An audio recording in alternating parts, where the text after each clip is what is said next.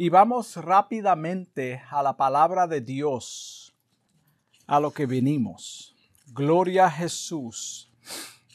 En el libro de Segunda de Timoteo, capítulo 1, versículos 7 y 8. Gloria a Jesús. Te bendiga Pablo. Amén. Segunda de Timoteo, capítulo 1, versículos 7 y 8. Santo Dios. Aleluya. La palabra de Dios leen en nombre del Padre, del Hijo y del Espíritu Santo. Porque no nos ha dado Dios espíritu de cobardía, sino de poder, de amor y dominio propio. Por lo tanto, no te avergüences de dar testimonio de nuestro Señor, ni de mí, preso suyo, sino participa de las aflicciones por el Evangelio según el poder de Dios. Aleluya. Dos domingos atrás comenzamos el primer mensaje de esta serie de enseñanzas sobre estos dos versículos. En el primer mensaje ya hablamos del poder de Dios que fue depositado en cada uno de, de, nosotros para ejercer efectivamente el ministerio a través de los dones que Él ha puesto en nosotros cuando nos salvó. So hay un propósito del poder de Dios que fue depositado en nosotros y es para que nosotros ejerzamos los dones que Él ha puesto en nosotros y es para la gloria de Él, para glorificar su nombre y para bendecir a los santos. Gloria a Jesús. Ese es el propósito del poder de Dios en nuestras vidas cuando Él nos salvó. El apóstol Pablo nos explica la razón y la importancia de ejercer los ministerios de Dios. Mira cómo dice, ¿cuál es el propósito primeramente de esto? Él dice en Efesios capítulo 4, versículo 12, que es con el fin de perfeccionar a los santos para la obra del ministerio So hay un propósito, como dije, para la edificación del cuerpo de Cristo. El 13 dice, hasta que todos lleguemos a la unidad de la fe del conocimiento del Hijo de Dios, a un varón perfecto, a la medida de la estatura de la plenitud de Cristo. So, este es el propósito. Este es el propósito. Aquí vemos claramente en estos versículos que acabo de leer que no es con el poder egoísta, no es el poder egoísta del ser humano que solo procura su propio beneficio. Este no es el poder del cual estamos hablando. Cuando nosotros nos beneficiamos nosotros mismos, ¿cuántos hemos escuchado, cuántas veces, Señor, dame poder?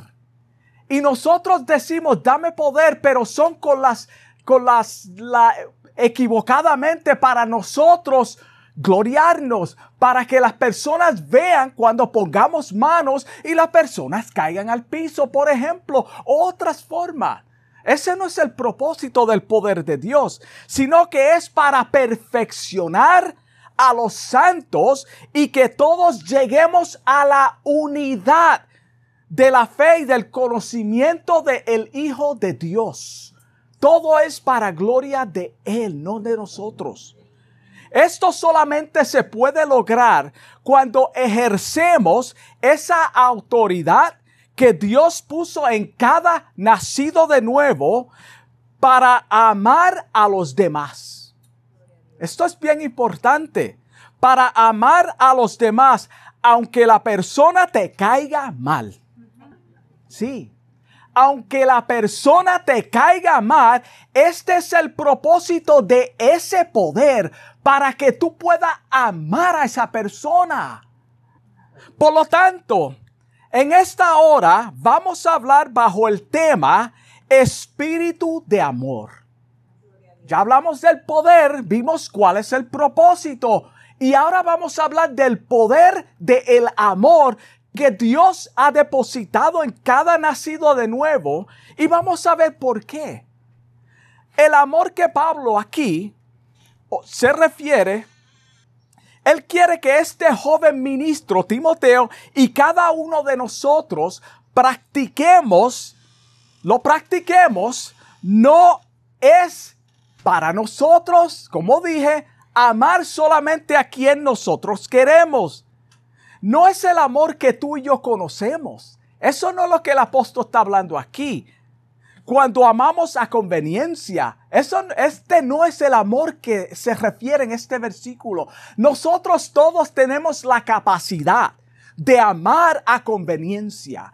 Amamos porque nos conviene. Amamos hasta cierto punto, pero hay un, una área donde nosotros no podemos amar como el Señor.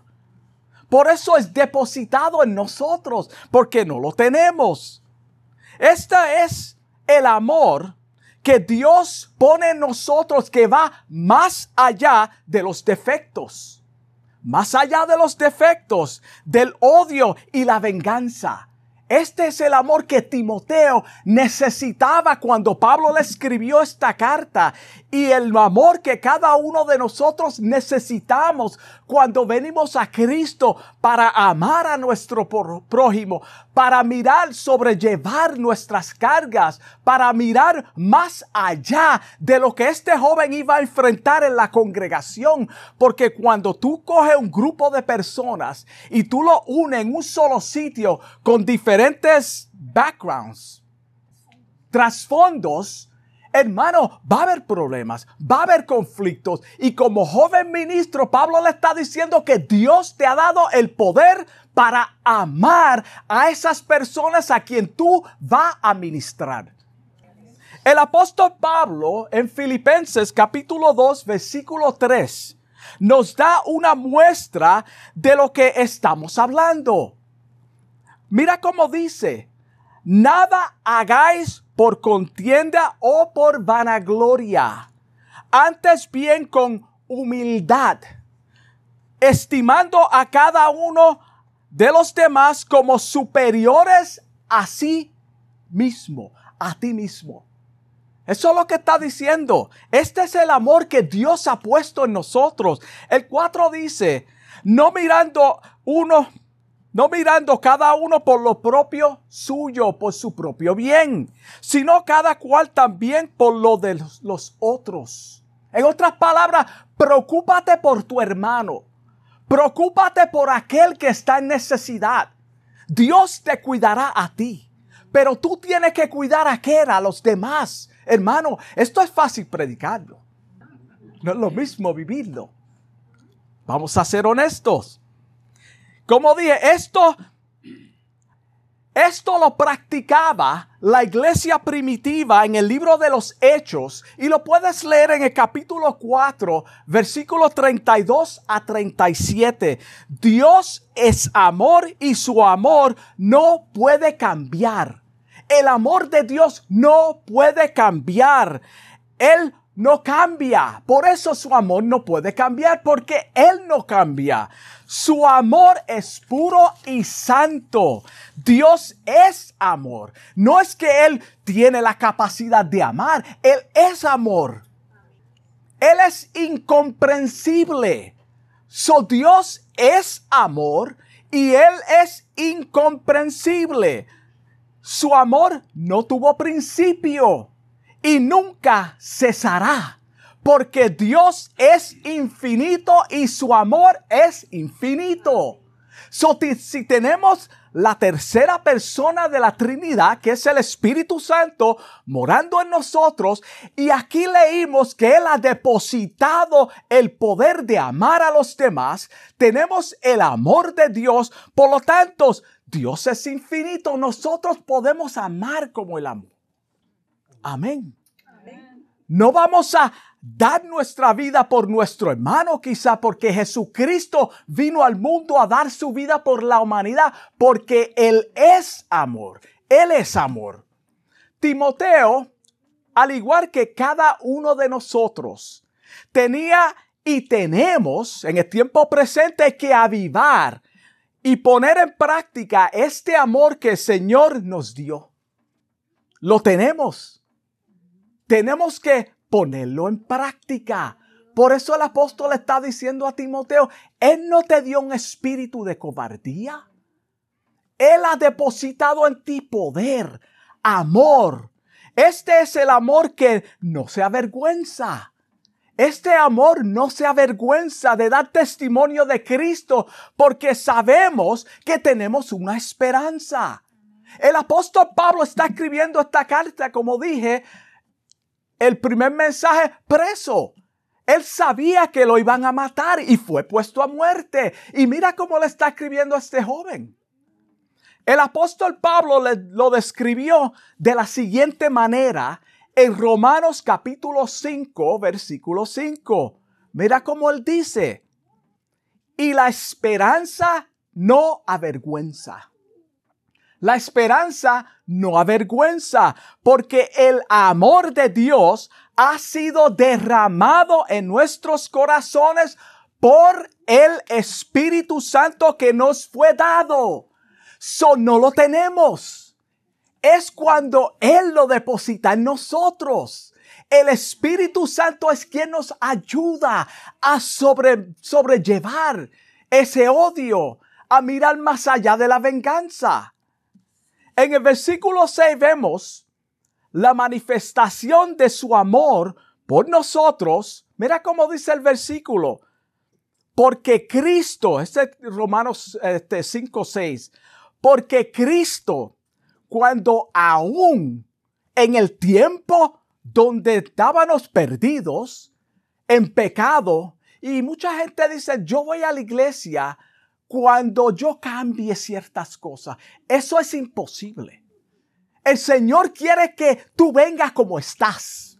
El Señor te ama en la condición que te encuentras. Él no está mirando lo que tú estás mirando. Él está viendo su obra perfecta en ti, lo que Él va a hacer en ti, porque tú por sí mismo no puedes. Cuando aún éramos débiles, cuando está diciendo aún éramos débiles, está hablando de pecado. Cuando estábamos perdidos, vamos a leerlo de esa forma. Dice el versículo, porque Cristo cuando aún estábamos perdidos, a su tiempo murió por nosotros. Era en el tiempo de perdición que Cristo murió por la humanidad. Él vino a rescatarnos cuando estábamos perdidos. Juan 3:16 también lo dice, porque de tal manera amó Dios al mundo que ha dado a su Hijo unigénito para que todo aquel que en Él cree o crea, porque hay personas que van a creer en el futuro, no se pierda, más tenga vida eterna. Es en la perdición. El versículo 17 dice, porque no envió Dios su Hijo al mundo para condenar al mundo, sino para que el mundo sea salvo por él. Mira el amor de Dios. El hombre estaba perdido y Dios envió a su Hijo para que nosotros fuésemos salvos. El ser humano es capaz, como dije, hasta cierto punto de amar. La realidad es que muchos nos resistimos porque cargamos con traumas de nuestros pasados cuando éramos niños. Por lo tanto, nos refrenamos y no queremos amar. Tenemos miedo muchas veces por la forma que fuimos criado, creado, criado.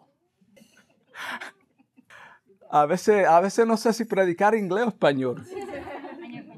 Español. Por eso muchos se limitan a darse de lleno por miedo de ser heridos. Por eso a veces nos cohibimos de amar a los demás. Sabemos que hay tanta maldad. Hay personas que quieren abusar de la bondad de los creyentes porque somos cristianos. Podemos, tenemos que hacer, tenemos que dar y tú no tienes derecho a pedirme nada. Muchas personas piensan de esa forma. De ser rechazados, o ridiculizados aún dentro de las congregaciones. Por eso a veces tenemos miedo de amar a los demás. cuando nos hieren y hablan mal de nosotros, nuestra naturaleza humana quiere vengarse. Quiere vengarse, somos humanos. Timoteo, al igual que cada uno de nosotros tenía que entender que iba a ministrar a personas que su carácter lo iba a incomodar, así como nuestra naturaleza se incomoda muchas veces con personas que no nos caen bien. Y tenemos que amarlo, tenemos que ministrar. Somos incapaz de amar a este tipo de personas por nosotros mismos. Hermano, vamos, vamos a decir la verdad. Es el amor de Dios que mira más allá. Santo. La muestra de esto lo vemos dentro de las mismas congregaciones donde hermanos en la fe no se soportan unos a otros. Hermano, esto existe en la realidad, en el tiempo que estoy hablando. Y posiblemente el Señor le esté hablando a alguien. Aún hay, pleitos dentro de las mismas congregaciones y contiendas.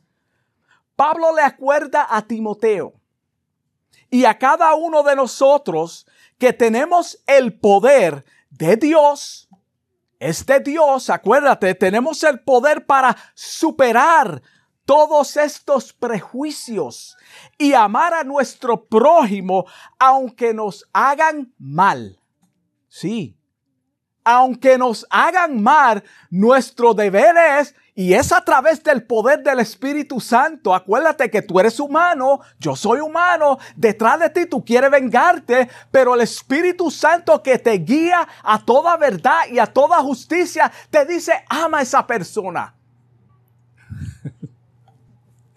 Este amor fue puesto en nosotros cuando Dios nos adoptó como hijos. No todo el mundo tiene este amor.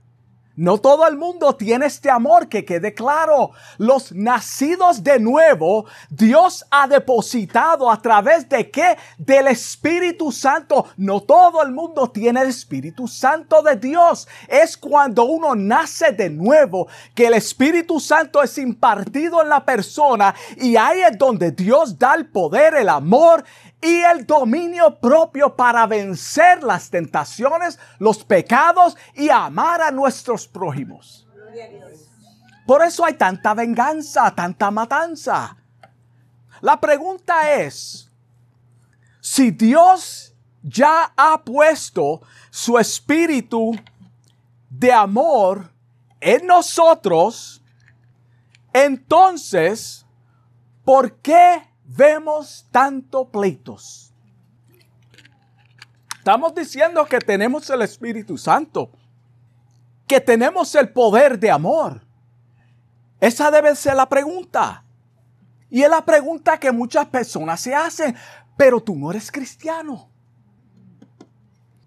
Porque hay tanto divorcio aún dentro de la misma congregación, hermano. Ponte a pensar. ¿Por qué hay tanto divorcio dentro de la misma congregación? Personas nacidas de nuevo. Cuando la Biblia claramente dice en el libro de Efesios capítulo 5 versículo 29, porque nadie aborreció jamás su propia carne. Hermano, ponte a pensar en esas palabras. Nadie aborreció jamás su propia carne, sino que la sustenta Mira la conexión. La sustenta. Mi deber es sustentar a mi esposa. Y cuidarla. Y la cuida como también Cristo a la iglesia. El 30. Porque somos... Esto, esto, hermano, la, la, Biblia es tan y tan y tan clara y tan perfecta, hermano. Y a veces la hacemos tan y tan difícil. Como que las páginas se me pegaron ahí. Somos miembros de su propio cuerpo, de su cuerpo, de su carne y de sus huesos, hermano. Este es el matrimonio, esta es la iglesia. Él está describiendo la función del cuerpo de Cristo. Somos uno, no somos muchos, somos un solo cuerpo y este cuerpo tiene la capacidad a través del Espíritu Santo de sostenerse, de sustentarse, de amarnos unos a otros, mirar más allá de los defectos. Por esto dejará el hombre a su padre y su madre y se unirá a su mujer y los dos serán una sola carne. ¿Qué tiene ese versículo que ver con lo que estamos hablando? Todo. Todo porque estamos hablando del amor de Dios. Y si estamos en Él, como dije, ¿por qué hay tanto pleito? ¿Por qué tanta división? ¿Y por qué tanto divorcio? Por eso lo cité. Esto se debe, la pregunta, en parte, primeramente, porque somos débiles. Somos débiles. Por eso hay tanto, tanta cosa, tanto divorcio, tanto odio y tanto pleito dentro de los mismos cristianos. Porque somos débiles. Y Dios se acuerda que somos polvo. Él lo sabe. Por eso Él tiene que poner ese amor en nosotros. Y con todo eso nos resistimos.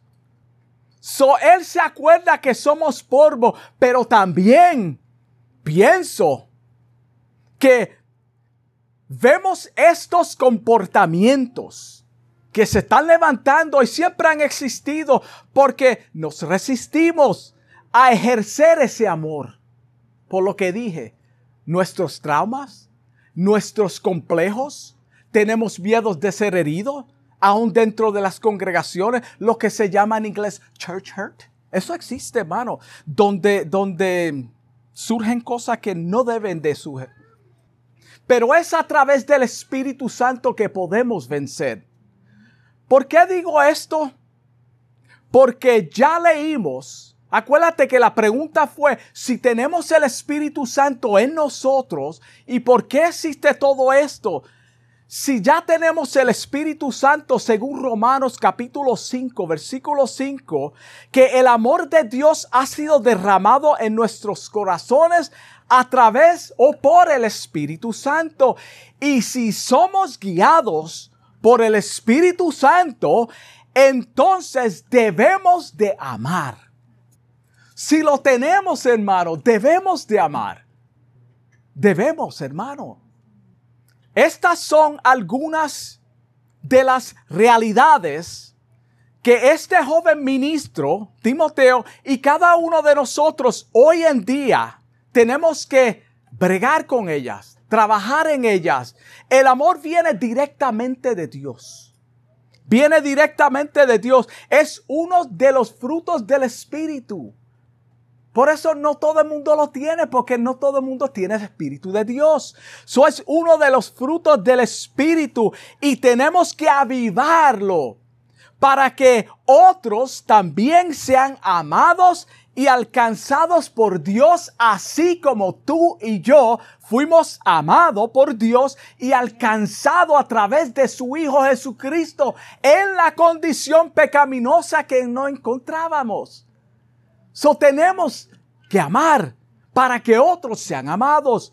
En Gálatas 5:22 dice, mas el fruto del Espíritu es amor. Mas el fruto del Espíritu es amor, gozo, paz, paciencia, benignidad, bondad y fe. Gloria a Jesús. Pablo explica detalladamente la manifestación de este fruto. Él, él, él lo explica, hermano. Y debemos de explicarlo también. Mira cómo dice Primera de Corintios, capítulo 13, versículo 4. Y a veces lo citamos, pero es para nosotros como que gloriarnos. Sí. Primera de Corintios, capítulo 13, versículo 4. El amor es sufrido. Uh, el amor es sufrido. Yo no quiero sufrir. ¿Quién quiere sufrir, hermano? Nadie quiere sufrir. Pregúntale a una persona, vente conmigo a servir a Cristo para que suframos. Nadie quiere ese evangelio. Por eso hay muchas personas, hermano, que, que, se enojan con Dios porque no entienden el evangelio. Dicen, ¿por qué me pasan tantas cosas si estoy en el Señor? Hermano, la, cuando nosotros oímos eso, la persona está dando a entender que no tiene conocimiento del plan de salvación. Porque Jesucristo mismo lo dijo, el que quiera venir en pos de mí, Niéguese a sí mismo, tome su cruz, su carga, su todo lo que viene con el sufrimiento y sígame. El que quiera vivir una vida piadosamente en Cristo Jesús padecerá persecución. Si a mí me han maltratado y vituperado, a vosotros también. El, el estudiante no es mayor que el maestro. A Jesucristo lo agredieron. El amor es sufrido, es benigno. El amor no tiene envidia. Wow. El amor no es jactancioso, no se envanece. Todo esto es lo que cargamos, hermano. La humanidad. Todo. No hace nada indebido. Uh. No busca lo suyo, no se irrita. ¿Quién no se irrita? No guarda rencor. Todos, de alguna forma u otra, hermano. No se goza de la injusticia, mas se goza de la verdad. Todo lo sufre, todo lo cree, todo lo espera y todo lo soporta. ¡Wow! ¡Qué bendición! Imagínate si pudiéramos, hermano, caminar en estos versículos y, ponerlos en práctica a perfección. Esto acontecerá algún día cuando Él nos levante y tengamos cuerpos glorificados, donde todo esto va a ser puesto en práctica, porque nuestro cuerpo pecaminoso va a ser completamente transformado y tendremos un cuerpo glorificado, donde vamos a tener esa capacidad de amar, hermano. Es bíblico orar por nuestros enemigos. Es bíblico. La palabra dice que debemos de orar por nuestros enemigos. Quiere decir que tenemos enemigos. Vamos a tener enemigos. Hay enemigos de la obra. Nerón era el enemigo del pueblo de Dios cuando se escribió esta carta. Mira cómo dijo Jesús en Lucas 6:28. Bendecid a los que os maldicen Hermano, mientras te insulten, bendice a la persona. Esto no es fácil. Yo lo he vivido y mi esposa está aquí de testigo. Hermano, yo lo he vivido en carne propia en más de una ocasión. Orad por los que os calumnian. Al que te hiera una mejilla, preséntale también la otra. Y al que te quite la capa, ni aun la túnica le niegues. Llévatela. Y a cualquiera que te pida, dale. Y al que tome lo que es tuyo, no le pidas que te lo devuelvas. Uh. Santo. Wow. Oye, esto, esto es tremendo, hermano. Jesucristo en su humanidad mostró el amor cuando perdonó a todo aquel que lo golpeaba mientras él iba a la cruz del Calvario para dar su vida por nosotros. ¿Tú sabes lo que es eso? Tú tienes el poder de, de matar a todo el mundo ahí. Y en vez de hacerlo y vengarte, tú amas. Señor, perdona. Ellos no saben lo que hacen. Ellos no entienden que yo voy a dar mi vida por ellos para que ellos sean salvos de la eterna perdición, hermano. Jesucristo dio su vida por los pecadores. En el tiempo presente donde te encuentras, en tu pecado es donde Cristo te quiere alcanzar. No espere cambiar porque tú no lo lograrás. Tú podrás cambiar tu, tu apariencia externa, pero el corazón lo cambia Dios a través de la obra del Espíritu Santo y eso viene de Él. Mira cómo dice Lucas, capítulo 23, versículo 34. Padre, perdónalos porque no saben lo que hacen. Qué palabra más poderosa. Es más fácil, y lo vuelvo a repetir, predicar esto. Es más fácil predicar esto que vivirlo. Y yo creo que todos, hermano, todos, todos los predicadores, todos los maestros, todos los miembros de iglesias, de alguna forma u otra, estamos faltos en lo que acabo de leer todos, hermanos. El que diga que no es un mentiroso porque la palabra misma lo dice en la carta de Juan. Es por eso que le pido a Dios que me ayude a cultivar ese amor por las armas.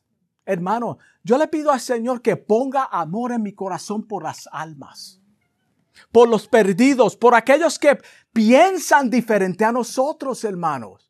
¿Tú sabes cuántas personas se hacen enemigos aún dentro del cuerpo o las iglesias? Porque el cuerpo de Cristo es perfecto, me corrijo. Dentro de las mismas congregaciones, porque tienen una otra cosa de diferencia y se hacen enemigos. Lloro por mi esposa, que el Señor me dé más amor por ella. Por mis hijos. Gloria a Jesús. Amén. Gloria a Jesús. Santo Dios. Hermanos, Jesucristo nos enseñó a través de su palabra cómo es que debemos de actuar en estas situaciones que acabo de explicar. Por amor a nuestro prójimo. Por amor a nuestro prójimo, nosotros tenemos que hacer cosas a veces, hermano, que no queremos hacer. Negarnos a nosotros mismos. Y hay cristianos en la actualidad. Señor me ayude que toman armas de fuegos para agredir a otros? Hermano, ponte a pensar en eso. Hay personas en la actualidad, congregaciones, donde le dicen a sus miembros que saquen armas de fuegos. Hermano, ¿tú sabes lo que es eso? ¿Para qué tú necesitas un arma de fuego si tú eres un cristiano? A menos que tú seas un militar activo, activo, o en la policía, o en algún otro branch del gobierno que necesita cargar. Pero hermano, cuando cristianos piensan de esta forma, ¿en quién hemos creído? ¿En quién hemos creído? ¿Es Dios tu protector o no lo es? ¿Es Dios tu protector o no? Pablo dice a Timoteo y a cada creyente del Evangelio ¿Cuál es el amor que Dios ha depositado en nosotros? El Señor lo explica.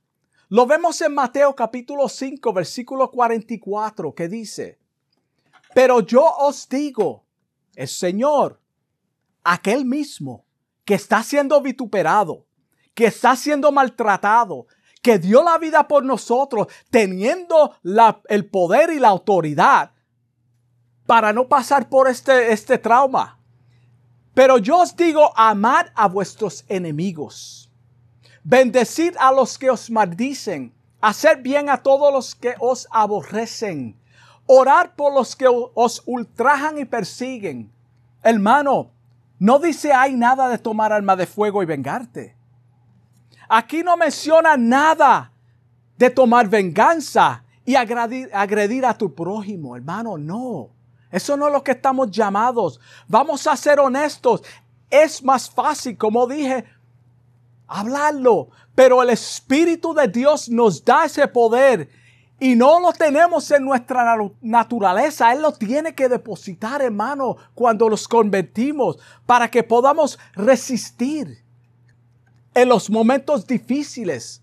Ahora, imagínate por un momento cómo este joven pastor, Timoteo, tenía que ministrar bajo ese odio. Acuérdate que Nerón era un hombre malo, duro y perverso. El Evangelio todavía era algo relativamente nuevo. La gente estaba siguiendo a un hombre que fue crucificado y ahora tú estás siguiendo a un hombre que está preso, que te está escribiendo esta carta, que va a morir, y este es el hombre que tú sigues. Imagínate, ponte en el lugar de él. Yo estoy predicando un Cristo que murió. Él resucitó. Y Pablo está preso por este hombre que murió. Y yo estoy siguiendo a este hombre que va a morir. Imagínate cómo Timoteo tenía que ministrar en ese tiempo a un Cristo crucificado, a un hombre que iba a ser puesto a muerte. Los falsos líderes y maestros que tal vez le hicieron la vida imposible, encima de todo esto, como dije, hay un emperador malo. Y él tiene que predicar el Evangelio. Por eso le dice, Dios no nos ha dado espíritu de cobardía, sino de poder y de amor. En la actualidad, también hay personas que te quieren ver fracasar, nos quieren ver fracasar para luego pisotear el Evangelio. Hermanos, sí, hay personas que quieren ver a los cristianos fracasar para pisotear el Evangelio y decir que es una mentira, que el Evangelio es una falsedad. Son un chorro de locos, son un chorro de fanáticos y todo el mundo dice que somos hipócritas. Ellos piensan que tú te crees mejor que ellos. Es la gracia de Dios sobre tu vida que ven. Lo que pasa que no pueden ni saben identificarla. Es la gracia de Dios sobre nuestras vidas que la gente señalan y como dije, no saben identificarla, no saben ponerle un nombre. Es la gracia de Dios sobre nuestra vida. Esta es la razón que debemos ser transparentes y dejarle saber al mundo que también somos humanos también nosotros somos humanos. Todavía estamos en el mundo. Todavía estamos en la tierra, hermano. Servimos a un Cristo resucitado. Vamos hermano, a tener un cuerpo glorificado, pero mientras tanto estamos en la tierra y tenemos que representarlo a Él, entendiendo que la obra es de Él, la perfección es de Él y nosotros tenemos que representarlo a Él. Mi cuerpo todavía no ha sido glorificado, ni el tuyo. Por eso nosotros tenemos problemas, cometemos errores. Me va a costar amar a, mis a, mi prójimo. Me va a costar amar a mi prójimo y a ti también. Vamos a ser realistas, hermano. El hecho de que tú estés en el Evangelio, tú todavía estás en la tierra y las personas necesitan oír esto. Hermano, cuando presentamos un Cristo falso, donde todo va a ser bueno, donde tú no vas a pecar, donde tú vas a amar a todo el mundo, como se ve en las películas, un utopia, eso todavía no existe. No existe todavía, hermano. Si no hubiese sido por el Señor, muchos de nosotros, muchos de nosotros, todavía tuviéramos, hermano, viviendo en perdición, posiblemente peor que aquellas personas que nos están criticando. Hermanos, sí, es por la gracia de Dios que somos salvos. Y es por la gracia de Dios que podemos caminar en santidad, la santidad que Él pone en nosotros. Es solo a través del amor que Él nos dio que podemos caminar en obediencia a su palabra. Jesucristo lo dijo en Juan 14, 15. Si me amáis, guardad mis mandamientos. Cuando una persona te dice, ah, yo amo a Dios, hermano, de la boca para afuera, estás guardando los mandamientos, no que va a ser perfecto, hermano, pero tenemos que ser obedientes a la palabra de Dios. Así es, aquí es donde Pablo quiere llevar a este joven Timoteo en el ministerio. Lo que hace la diferencia en la vida de Timoteo como siervo de Dios y a cada cristiano es que Dios nos dio un espíritu de amor y tenemos la ayuda del Espíritu Santo para poder manifestar ese amor hacia los demás. Esa es la diferencia. Eso es lo que necesitaba Timoteo entender. Por eso Pablo se lo está diciendo. Tú a ministrar, como dije en el primer mensaje, a personas mayores que saben más que tú. No te intimides. No permita que ninguno tenga en poco tu juventud, sino ese ejemplo. Da testimonio de mí. Es lo que dice el Señor. Y con esto concluyo. Gloria a Jesús. El apóstol Juan nos dice de parte de Dios en su libro el apóstol Juan nos dice de parte de Dios en su libro, Primera de Juan capítulo 4 versículo 7, amados cristianos, nacidos de nuevos, amémonos unos a otros, Porque el amor es de Dios. No dice que es tuyo, tú no lo tienes. El amor es de Dios. Todo aquel que ama es nacido de Dios. Acuérdate que estamos hablando del amor que Él ha depositado en nosotros. El amor es de Dios. Wow. Es el que es nacido de Dios y conoce a Dios. El versículo 8 dice, el que no ama, mira el contraste, el que no ama no ha conocido a Dios, porque Dios es amor. Este amor solo se puede reflejar en nuestras vidas cuando el corazón es renovado. Estamos hablando del amor de Dios, no el amor humano, carnal, que amamos a conveniencia. Es solamente cuando el corazón es renovado, entonces refleja el agradecimiento primeramente hacia Dios. Primeramente hacia Dios. Porque nos salvó y luego demuestra ese amor hacia los demás. Mira cómo es. Amamos a Dios. Y ahora somos capaces de amar a nuestro prójimo, a los demás. Dios quiere que nuestras vidas que nuestras vidas sean un testimonio constante, no de vez en cuando, y una demostración del Espíritu Santo, de su amor, de su permanencia en nosotros, hermano. Este es el amor de Dios. Es por eso que Dios nos dio espíritu de amor. Vamos a orar. Gloria a Jesús. Padre, te doy gracias, Señor, en esta hora por tu palabra que tú me has dado, Señor. Te pido en el nombre de Jesús que este mensaje, Padre, haya tocado alguna vida, Señor, algún oyente, Señor. Y que podamos entender, Dios mío, que el amor tuyo, Señor, sobrepasa todo defecto. Tu amor, Dios mío, sobrepasa todo odio, todo rencor, toda envidia, todo orgullo. Ayúdanos, Señor, a amar así como tú nos amaste a nosotros. Que podamos, Señor, amar a aquellos que aún, Señor, no nos caen bien. Aquellos que nos hacen la vida difícil, Dios mío. Ten misericordia de ellos y ten misericordia de nosotros, Señor. Permite que podamos, Señor, mostrar este amor, Señor, avivar este amor en nuestras vidas, Señor. Te doy gracias, Señor, en el nombre de Jesús. Amén. Dios los bendiga.